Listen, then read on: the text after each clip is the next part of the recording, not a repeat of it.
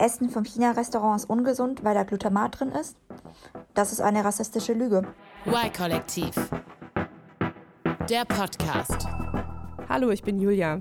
Beim Y-Kollektiv bin ich seit Anfang an mit dabei, als Reporterin und als Redakteurin und jetzt auch beim Y-Kollektiv Podcast.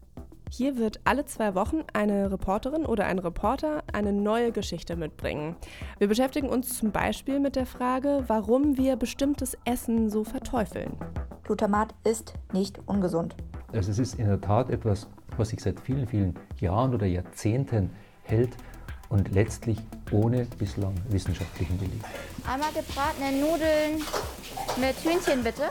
Das ist unsere Reporterin Mintu Tran, die sich mit den Mythen rund um Glutamat beschäftigt.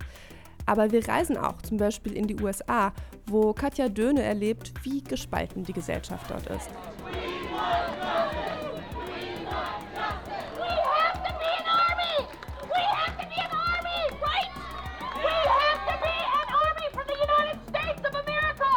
Und unser Reporter Manuel Möglich trifft sich mit Reichsbürgern. Wir müssen die weißen Völker bewahren, unterzugehen. Aber ist der weiße Mann wirklich der Schwache, der geschützt werden muss? Ja, zurzeit äh, sind wir in der Defensive. Jeden zweiten Dienstag gibt es eine neue Reportage. Y-Kollektiv. Ein Podcast von Radio Bremen und Funk.